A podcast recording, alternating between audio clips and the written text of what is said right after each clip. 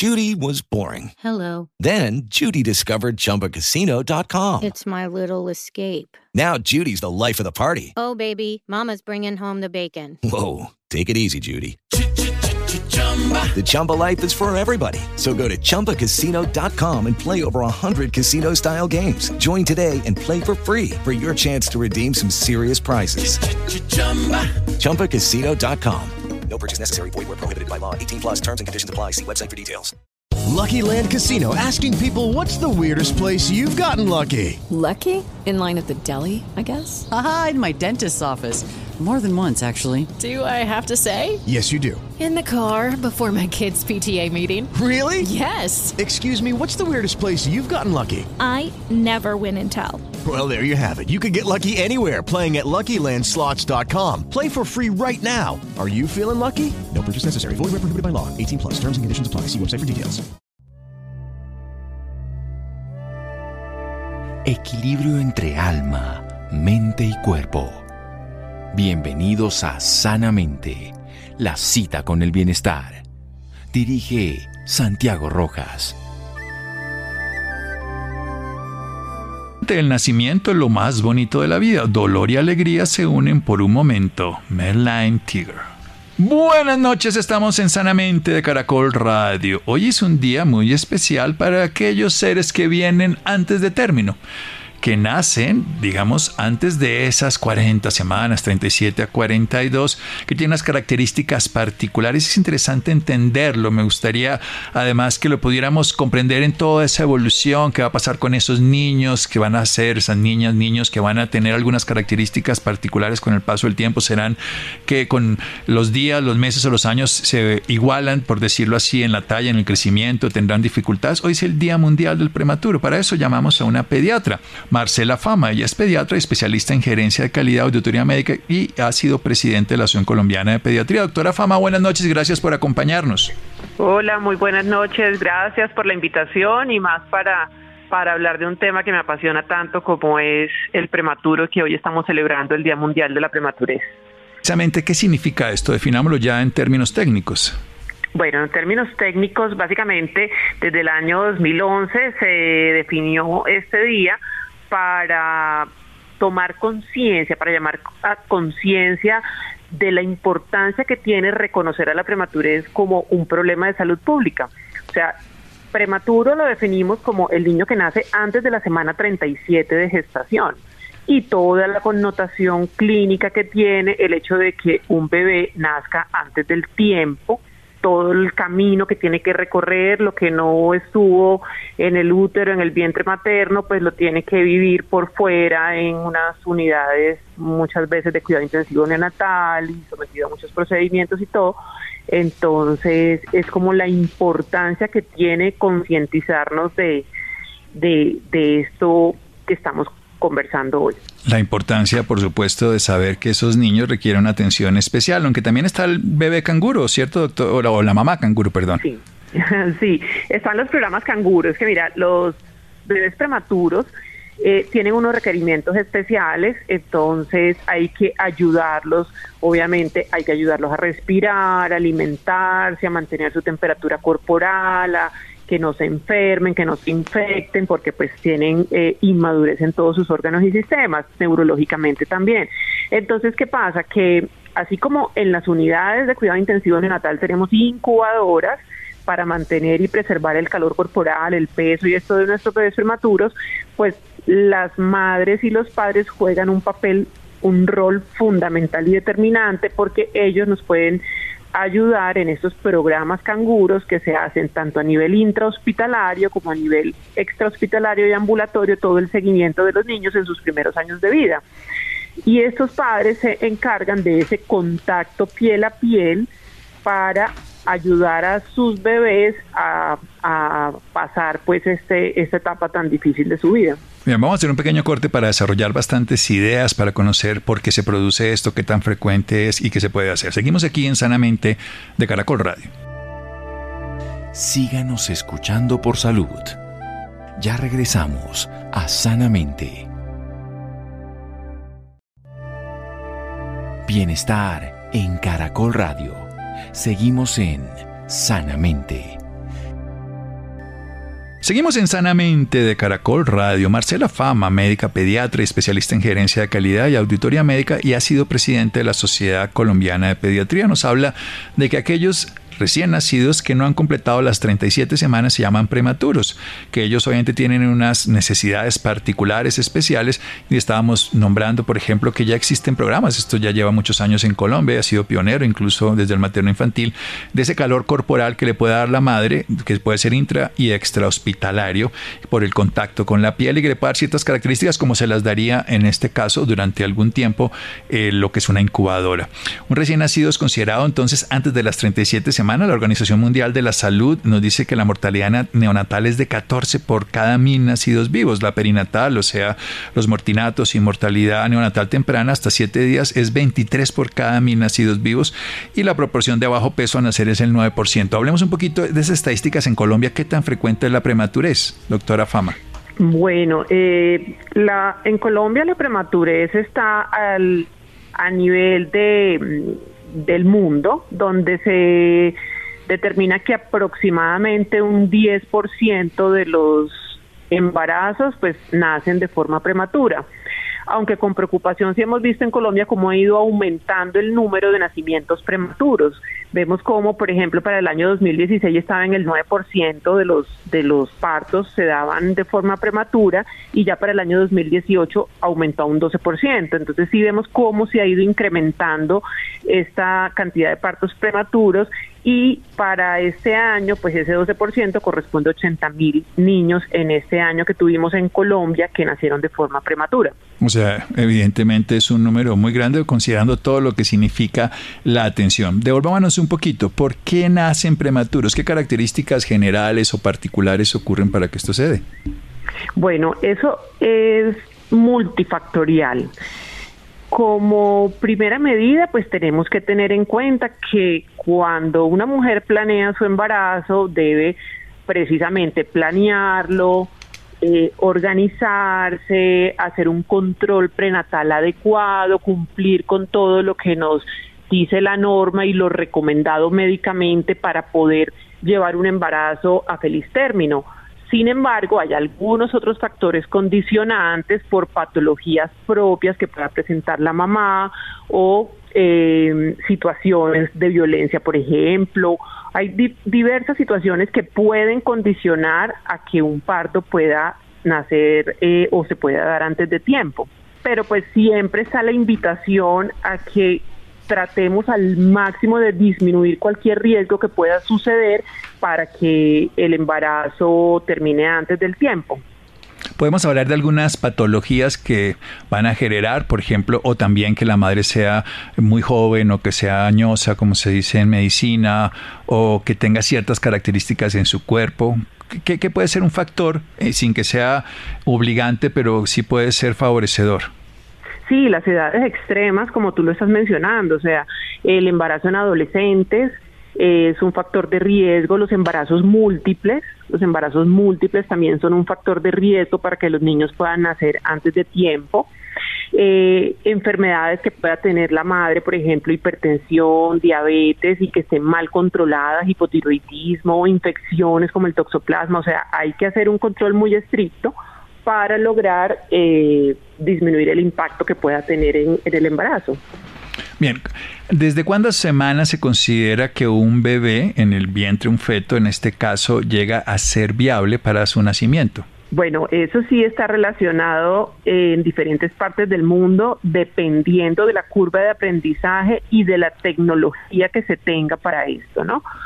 Eh, se sitúa alrededor de la semana 24 en adelante en los mejores centros, incluso hasta 22 semanas, pero bastante complicado y difícil porque eh, no es solamente la supervivencia, sino esa calidad de vida con la que sobrevivan estos bebés y que puedan tener un impacto a corto, mediano y largo plazo en su calidad de vida. Bien, 24 semanas en un centro hospitalario top, digamos, de tercer, cuarto nivel. Y en términos prácticos, en lugares de Colombia, 28 semanas, ¿cuántas semanas sería? Digo que no sean top. sí. 28, 26, 28 semanas aproximadamente. Sí, esto es fundamental, que sepamos entonces, evidentemente, que podríamos tener que llevarlo y en, centros especializados. ¿Qué es esto del retardo del crecimiento intrauterino? ¿Por qué se genera? Y eso podría ser que también tuviese que necesidad de, nacer antes, que sería la única condición, por ejemplo, por decirlo así. A veces hay otras que quiero que también nos las cuente, antes de, antes de término. Sí, es que hay algunas condiciones que pueden ameritar la terminación del embarazo porque las condiciones que está presentando el bebé a nivel intrauterino ya no son favorables para él y son más contraproducentes. Entonces, en esos casos específicos, por indicación obstétrica y por el equipo de trabajo como tal entre el perinatólogo, obstetra, pediatra, etcétera, debemos eh, evaluar esas condiciones y definir si el medio externo, a pesar de lo árido que pueda ser estar en una unidad neonatal con todos los cuidados tecnológicos, y demás, pues puede ser mejor para el bebé porque ya sus condiciones en útero están siendo desfavorables y están conduciendo a una restricción de crecimiento que puede amenazar ya la vida del bebé. Pues esto ya con diferentes patologías obstétricas que pueden llegar a presentar esta condición diferentes patologías obstétricas, evidentemente también no solamente de la madre en sí mismo, sino a veces también por el incompetencia del cervix o muchas otras condiciones que también no garantizan la presencia, porque estar con room service, calefacción central, servicio de la habitación y flotando en un jacuzzi es lo que le pasa a un bebé en el vientre materno es maravilloso, pero si ese es un vientre hostil, necesita estar por fuera. Bien, vayamos a dos partes. Quiero primero que nos cuente cómo es la evolución de los niños prematuros, qué tantos problemas pueden llegar a tener en cuanto a la posibilidad respiratoria, que puedan llegar a tener pues membrana hielina, algunas cosas de este estilo de complejidades y también daños neurológicos por su prematurez. Sí, entonces, eh, por su condición de prematurez y entre más prematuro a menor edad gestacional, pues mayor es el riesgo de morbilidad y de mortalidad neonatal. Entonces, esos niños pueden tener inmadurez de su sistema respiratorio, llevarlos a cuadros de dificultad respiratoria que requieren un soporte con ventilación no invasiva o ventilación invasiva incluso y algunos medicamentos pues especiales para para mejorar su condición pulmonar, pueden tener eh, trastornos gastrointestinales, por ejemplo, son niños que dependiendo de su inestabilidad clínica no pueden alimentarse por vía oral, inmediatamente nacen, entonces hay que colocarles una nutrición parenteral porque hay que nutrir los bebés para ayudarlos a pasar esa transición. Eh, problemas neurológicos, como lo apuntas, que esta es una de las cosas que más tenemos que tener en cuenta nosotros porque tenemos que eh, evitar y proteger o eh, crear esa neuroprotección, que haya algunas medidas para hacerlo, para disminuir el riesgo incrementado que tienen los prematuros de presentar hemorragias intraventriculares o sangrados pues intracranianos y que pueden condicionar problemas y secuelas a largo plazo. Entonces también hay que tener en cuenta esto. En general es en todos los sentidos. Mira que en la parte infecciosa también, porque los bebés prematuros, pues a pesar de que la mamá le está pasando inmunoglobulinas y anticuerpos, pues eh, a partir de la semana 17 y 18, pues básicamente como en los últimos dos, tres meses del embarazo es cuando más la mamá le pasa estos anticuerpos al bebé para defenderse. Entonces, si precisamente esos son los meses en los cuales no no están eh, pasando los anticuerpos porque hubo un parto antes del tiempo, pues este bebé nace en estas condiciones y hay que eh, protegerlo, cuidarlo mucho y con muchas medidas por el riesgo tan incrementado de infección que también tienen ellos. El riesgo de sí. Todo, sí. Lo, importante, vamos a ahorita pues hacer un llamado de, atención, de prevención y de precaución, pero igual también es entender es, supongamos que la evolución es adecuada, que la madre canguro funciona, que el sistema de salud aporta y la madre cumple, digamos, los requerimientos para la nutrición de ese bebé. ¿Al cuánto tiempo podríamos decir que esa brecha que hay entre el recién nacido pretérmino o prematuro y el recién nacido a término en condiciones normales se estrecha o se quita?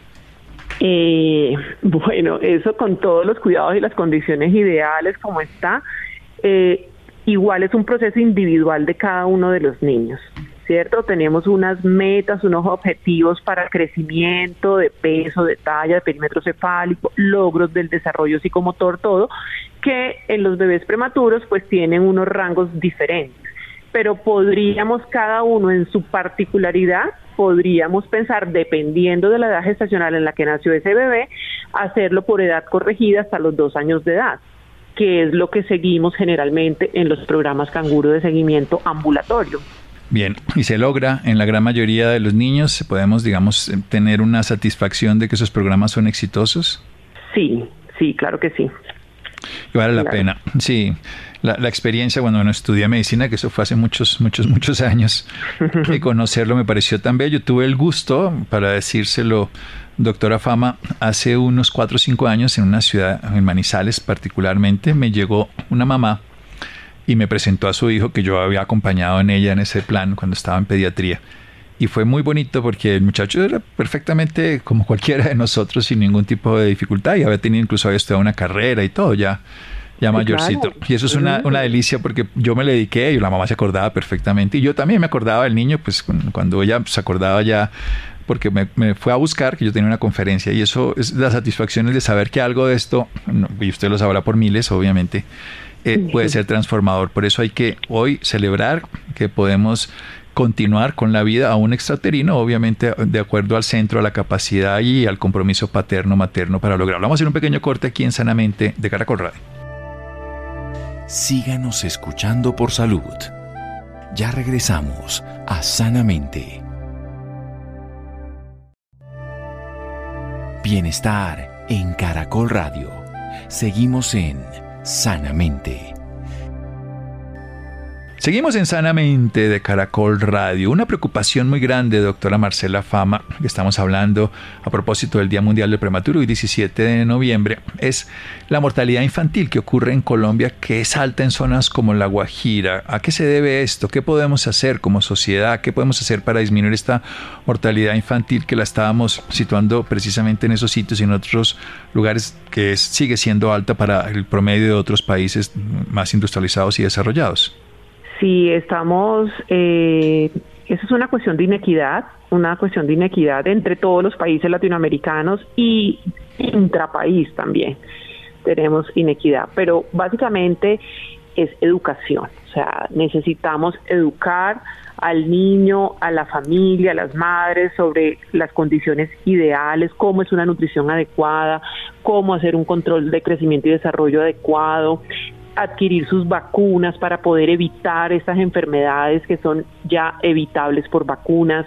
Todo esto hace parte como de un, de un complejo engranaje para lograr a través de la educación y de un control de crecimiento y desarrollo adecuados que estos niños tengan una buena calidad de vida y disminuir de esa manera eh, el impacto que tiene en la mortalidad, tanto la prematurez como la malnutrición, las infecciones, etcétera.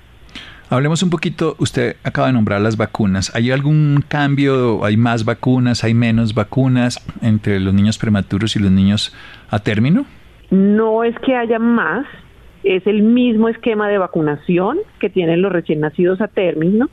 Tenemos algunas preferencias eh, que están respaldadas en la bibliografía y académicamente para los niños prematuros, como tenemos que los, los bebés prematuros tienen una mayor sensibilidad al dolor, y son niños que generalmente han estado en una unidad de cuidado intensivo, donde han eh, tenido muchos procedimientos y han estado pues em, sometidos pues a ese ambiente hostil que mencionábamos hace un rato, pues preferimos algunas vacunas que son, por ejemplo, acelulares, que son hexavalentes, porque con ellas estamos evitándole a este bebé prematuro una punción extra y un dolor adicional. Entonces, al estar evitándole eso, pues estamos contribuyendo a, mitigar ese dolor en la vacunación y que es un punto de buena práctica a nivel global. Bueno, hablemos de otra parte, la nutricional. ¿Qué requerimientos?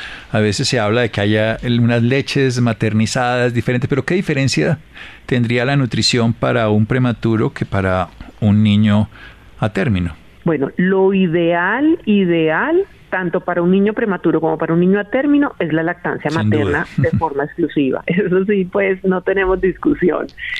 Eh, ¿Qué pasa con los prematuros? Que muchas veces, como son mamás, por ejemplo, eh, que tienen una preclancia, que están en una unidad de cuidado intensivo, a pesar de que esto también podemos tomar la leche materna de esta mamita en esas condiciones y trasladarla para dársela al bebé que está en la unidad de cuidado intensivo, pues a veces hay circunstancias que se dificultan, por ejemplo, dada la inestabilidad clínica del bebé, si de pronto en un primer momento no está recibiendo alimentación por su condición clínica y demás, pues administramos nutrición de forma parenteral y cuando tenemos que dar la vía oral, pues lo ideal es empezarla lo más rápido posible y con leche materna, pero cuando no es posible o se dificulta por una u otra razón, pues nos toca eh, también o bancos de leche materna que no tenemos acá en esta zona del país o si no, nos tocan fórmulas infantiles que hay específicas para prematuros también, porque tienen unos requerimientos nutricionales especiales. Unos requerimientos. ¿Qué pasa si la madre, por ejemplo, está aún lactando y tiene otro bebé que tiene un año y medio, dos años? Pues es que la leche materna es tan inteligente que se va adaptando a las necesidades de cada bebé. Entonces, eh, ahí hay que mirar, individualizar y ver qué vamos a hacer. Y eh, muy seguramente esta mamá necesitamos que esa lechita materna nos beneficie a su bebé prematuro. Entonces tenemos que escoger, probablemente. Sí, es una pregunta que nos han hecho y, y por eso se la traslado a usted que sabe el tema. Porque obviamente el, el bebé prematuro With the Lucky Land slots, you can get lucky just about anywhere. This is your captain speaking. Uh, we've got clear runway and the weather's fine, but we're just going to circle up here a while and uh, get lucky. No, no, nothing like that. It's just these cash prizes add up quick. So I suggest you sit back, keep your tray table upright, and start getting lucky. Play for free at LuckyLandSlots.com. Are you feeling lucky? No purchase necessary. Void where prohibited by law. 18 plus terms and conditions apply. See website for details. Maturo va a tener menos posibilidades en cualquier producto industrializado. Siempre la leche materna va a ser mil veces superior, por decirlo de cualquier manera. Y pues, y el otro ya por lo menos se crió. Este está en proyecto para sacarlo adelante. Y es una pregunta que nos han hecho con frecuencia y por eso se la traslado, ¿no? Y en ese sentido, pues mi, nuestra respuesta ha sido, pues hay que escoger el que está más vulnerable de los dos y priorizarlo y la naturaleza va a optar por seguir produciendo los requerimientos que los uno lo lee en los animalitos y creo que en la biología materna humana es lo mismo que cuando los cuando la madre gata y perra y de cualquier especie lame a su bebé, produce los anticuerpos y lo necesario para ese bebé, porque lo reconoce y ahí la madre lo hace, porque la leche va cambiando, la leche materna va cambiando no de amor ni de ternura, sino va cambiando de la condición de los ácidos grasos y de todo, de acuerdo a la evolución del bebé, y eso es algo que es maravilloso, incluso los anticuerpos. Pasemos a otro tema importante. Eh, las nodrizas, ¿esto existe para la, para la prematurez también, para las madres nodrizas? Pues mira, eh, es importante el contacto piel a piel, que es lo que nosotros denominamos posición canguro, que es ese contacto de la piel del bebé con la piel de su madre o de su cuidador primario, puede ser su madre o el papá del bebé o un hermano mayor, ya adolescente, también puede ser, en el sentido de la posición canguro que eh, hace referencia al contacto piel a piel. No recomendamos eh, lactar un bebé que no sea propio, eso no se recomienda. Sí, es a eso que me refiero con las madres nodrizas. Pero la relación de la oxitocina que se produce en el contacto piel a piel es maravillosa. Le da calma, confianza, apego, protección y, y ayuda a todo ese sistema inmunológico. Doctora, desde el punto de vista práctico, ¿cómo estamos en Colombia en este programa de madres canguro? ¿Existe en todos los territorios? Eso empezó en el materno infantil hace ya varias décadas, pero está bien digamos, estandarizado y se produce ese mismo tipo de trabajo en otros países. Sí, a nivel país, en Colombia, pues sí, tenemos eh, ese gran aporte de, del programa Canguro pues a la ciencia médica mundial. Y en Colombia sí tenemos en las diferentes ciudades y en las diferentes regiones hay programas de seguimiento canguro de forma ambulatoria. Eh, y a nivel mundial hay algunos países que también lo están desarrollando, o sea, esto no es un método que sirve solamente pues porque somos un país tercermundista, sino porque de verdad los beneficios que tiene el programa de seguimiento canguro pues es tan maravilloso y tan positivo que también lo están haciendo en, en otros países, Noruega, Suiza, pues en otras partes. Sí, es que eso lo quería contar porque lo conozco, que hay muchos países que además, pues sí, es pionero de Colombia y es maravilloso y es la naturaleza. El, bebé come en los momentos que tiene. Y precisamente quiero ir por la lactancia. Quiero que avancemos un poquitico. Eh, ha habido tantos movimientos, historia de cambiar la lactancia y todo. ¿Cómo debe ser y cuánto tiempo debería ser? Eh, hice la salvedad del siguiente recién nacido, pero en términos prácticos, si esa madre fuera su único hijo o tuviera dos hijos, pero digamos, vuelve a quedar embarazada, ¿cómo sería esa, esa condición?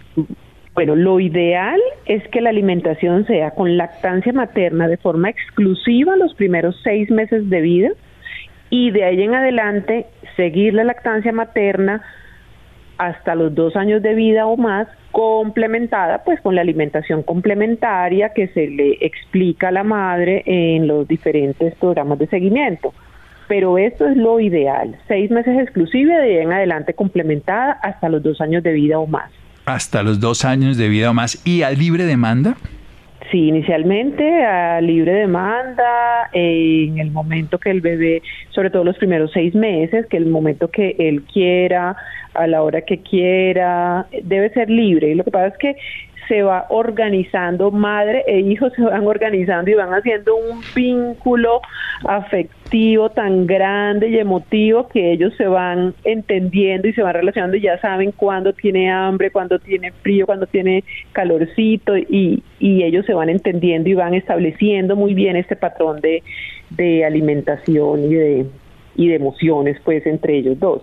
Me gusta mucho eso, ¿no? Que uno se da cuenta cómo hay una, un vínculo que es, eh, desde el punto de vista lógico, no, no tenemos una razón, pero desde el punto de vista afectivo, emotivo, biológico, además, la, la madre incluso, el bebé empieza a, a, chupetear aún sin la madre, y la madre empieza a, a generar eh, producción de leche, ¿no? Esto es bellísimo, es sorprendente que he tenido la oportunidad de verlo y, y de ver que la naturaleza es más sabia por encima de nuestra lógica y razón y que ellos tienen un wifi, quiero decir, todos los bebés con su madre con un Bluetooth que está mucho mejor que el de la tecnología reciente. Ya, ya para terminar, precisamente el, el tema más importante es cómo estimular la parte de aprendizaje y de, y de cognición y del desarrollo de habilidades y de capacidades en estos bebés. ¿Qué, ¿Qué más nos recomienda, además de lo que nos ha dicho? Bueno, básicamente hay dos cosas fundamentales. Una es la lactancia materna, porque se ha demostrado que con lactancia materna adecuada, pues el bebé tiene un mejor resultado cognitivo posteriormente. Segundo, un seguimiento ambulatorio en programas canguro muy juicioso y estricto, como están los lineamientos, porque con esto el pediatra entrenado en canguro pues logra detectar problemas que se puedan estar presentando en estos primeros años de vida. Ahora, hay una dificultad y es que los problemas cognitivos y trastornos de aprendizaje y demás en, las escuelas, pues obviamente se va a ver es después, más adelante, a los 5 o 6 años. Entonces, por eso una de las luchas es que ojalá estos programas de seguimiento canguro no estén hasta los dos años, sino que sigan mucho más hasta la etapa escolar y demás para lograr identificar tempranamente cualquier eh, problema que se pueda ir presentando. Ahora, esto es clave, lo que usted está diciendo es no hasta los dos años donde se conocía inicialmente, sino prolongarlos precisamente porque ese seguimiento va a detectar, ahí sí que vienen todos como quien diría recién salidos de fábrica y se pueden arreglar muchas eh, facetas que no se han podido completar, ¿no? Porque con el paso del sí. tiempo hay cosas que después de un tiempo ya no se pueden reparar, ya no se pueden regenerar. ¿Y esto es posible que se aumente hasta los 5, 6, 8 años? Pues ese, la evidencia nos está mostrando que hay que seguirlo hasta eso. Toca mirar cómo se sigue en el sistema de salud, se sigue eh, aumentando o expandiendo la edad para lograr hacerlo hasta allá. Excelente. ¿Dónde más podemos tener información? ¿Dónde podemos acceder a que tengamos esa capacidad de respetar, pues obviamente el embarazo a nivel del vientre, que es lo mejor, pero también de poder conocer que las instituciones colombianas, el, el plan canguro, para decirlo, la madre y padre canguro, puede funcionar también de una manera exitosa. Sí, está, hay unos lineamientos nacionales, están los lineamientos nacionales del programa Madre Canguro que se pueden eh, consultar, programas de la UPS, o sea, está realmente ya muy estipulado, muy definido, Fundación Canguro, eh, se encuentra fácilmente todo este material para poderlo consultar. Excelente, doctora Marcela Fama. Recordemos que es médica pediatra y especialista en gerencia de calidad, auditoría médica. Ha sido presidente de la Sociedad Colombiana de Pediatría. Nos habló incluso de que hay formas de vacunación que les duele mucho menos a los niños, porque esto es un tema, porque se utilizan vacunas ya todas integradas para que haya menos dolor. Descanse, doctora Marcela. Muchísimas gracias. Bueno, muchísimas gracias a ti y a la audiencia por este permitirme este espacio esta noche hoy. Muchísimas gracias. Muy bien, seguimos en Sanamente de Caracol Radio. Síganos escuchando por salud. Ya regresamos a Sanamente. Bienestar en Caracol Radio. Seguimos en Sanamente. Como siempre traemos temas interesantes de salud, cuidado y bienestar para nuestros oyentes. Buenas noches, doctor Santiago, y buenas noches para todos los que nos escuchan. ¿Será que las buenas prácticas posturales contribuyen a evitar las enfermedades laborales? Vamos a resolver estas inquietudes con Carolina Casas Velázquez, especialista en salud ocupacional y en auditoría de sistemas de gestión en seguridad y salud en el trabajo de Positiva Compañía de Seguros. Carolina, bienvenida y gracias por acompañarnos. Hola John, muy buenas noches, muchas gracias por la invitación y con todo gusto aquí estamos para servir. Cualquier actividad humana requiere un esfuerzo físico y mental, y para el sector productivo aún más, situación que ha ido desmejorando la salud de los involucrados.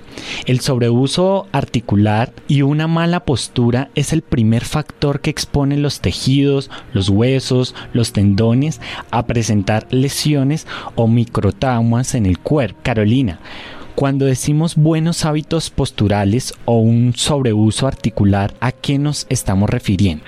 Bueno, John, digamos que parte de la introducción que tú haces y debemos enfocarnos en el ser humano, ¿cierto? Nosotros como organismo, como cuerpo, eh, nos interrelacionamos con el ambiente particularmente en este caso con el trabajo, con todas las cosas que nosotros normalmente hacemos. Y nuestro cuerpo también se relaciona internamente entre los sistemas que funcionan, ¿cierto? Entonces los músculos interaccionan con el sistema nervioso, con el sistema óseo, con todo lo que tiene que ver con las hormonas. Este mismo cuerpo, el tuyo, el mío, el de los oyentes, cuando interactúa en un ambiente como en el del trabajo y no nos preparamos adecuadamente para esas actividades, termina generando lesiones, particularmente para este caso, a nivel de huesos, de músculos, de tendones y de terminaciones nerviosas. ¿Qué es lo clave en este momento? ¿Qué es lo clave entonces? Que podamos prepararnos para las actividades que vamos a desarrollar. Es distinto si la actividad económica es manipular cargas, ¿cierto? Cargar cosas pesadas o manipular pacientes para aquellas personas que están en prestaciones asistenciales, eh, quienes cuidan personas de adultos mayores, quienes cuidan niños y los alzan, ¿cierto? Los transportan, pero también quien tiene que cargar maletines pesados, morrales pesados y no acondicionamos nuestro cuerpo para hacerlo adecuadamente. Eso interactúa además con factores personales, para ampliar un poco la respuesta a la pregunta. Es distinto si yo tengo un, peso ideal a si tengo sobrepeso, porque entonces mis huesos, mis músculos tienen que soportar, además del peso de mi morral o del trabajo que estoy haciendo, mi propio peso, y eso los desgasta. Si no hago nada de ejercicio, soy una persona sedentaria, mi condición es distinta a una persona que por lo menos camina 30 minutos al día. Si tengo alguna patología adicional, por ejemplo, que tenga artritis, que sea diabética, que tenga alguna em, condición especial de salud, pues eso agrava la situación. Carolina, hablemos específicamente un poco del dolor o de síntomas que se presentan con frecuencia y que pueden activar las alarmas para diagnosticar una enfermedad de origen laboral. Perfecto, John. Mira, el cuerpo mm, nos está avisando con frecuencia qué está pasando.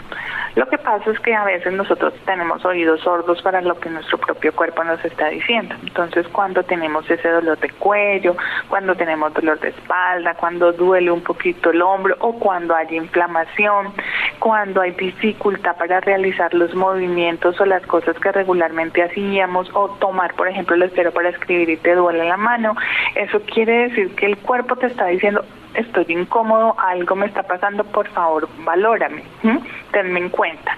¿Dónde se presentan con mayor frecuencia o que nos dicen las estadísticas de quienes reportan eventos, digamos que de enfermedad laboral asociados a lesiones osteomusculares?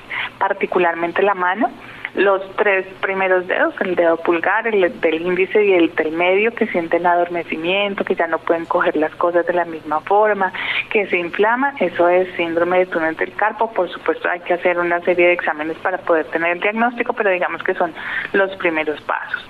Con el manejo de los celulares, de los tablets, ¿cierto? Que mantenemos la cabeza hacia adelante y agachada, donde el cuello tiene que hacer compensación de la gravedad para mantener la cabeza allí, ¿cierto? Entonces, eso también nos puede estar generando molestias. Y los conocidos dolores de espalda, que uno regularmente lo asocia a posiciones prolongadas. Por ejemplo, quienes el fin de semana descansan todo el tiempo y están en la cama viendo televisión o trabajan con el portátil en la cama, pues efectivamente después tenemos el dolor de cintura, que básicamente es la inflamación y la molestia en las vértebras lumbares.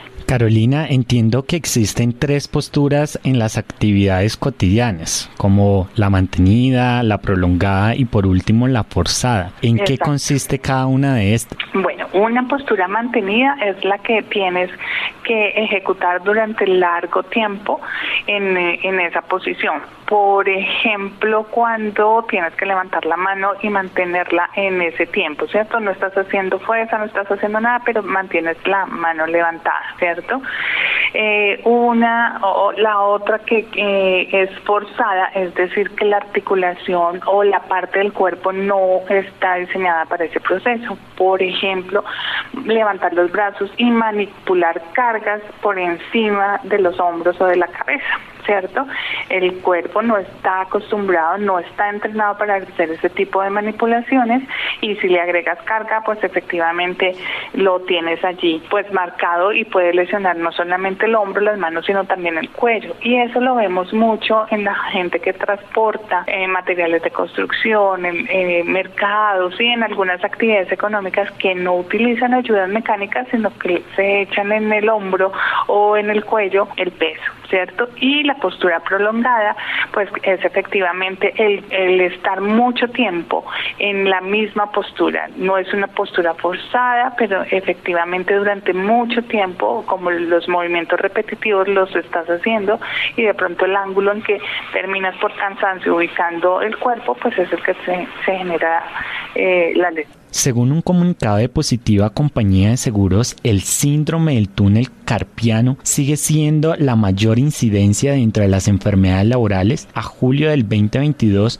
son 147 los casos reportados, representando el 39% de las enfermedades por desórdenes músculo-esqueléticos, seguido por el síndrome del manguito rotador, reportando 112 casos. Carolina, ¿cuáles son esas enfermedades en su mayoría de origen laboral que se generan por no mantener buenos hábitos posturales y un sobreuso articular? Bueno, el primero que tenemos y es como tú lo refieres es el síndrome de túnel de carbo.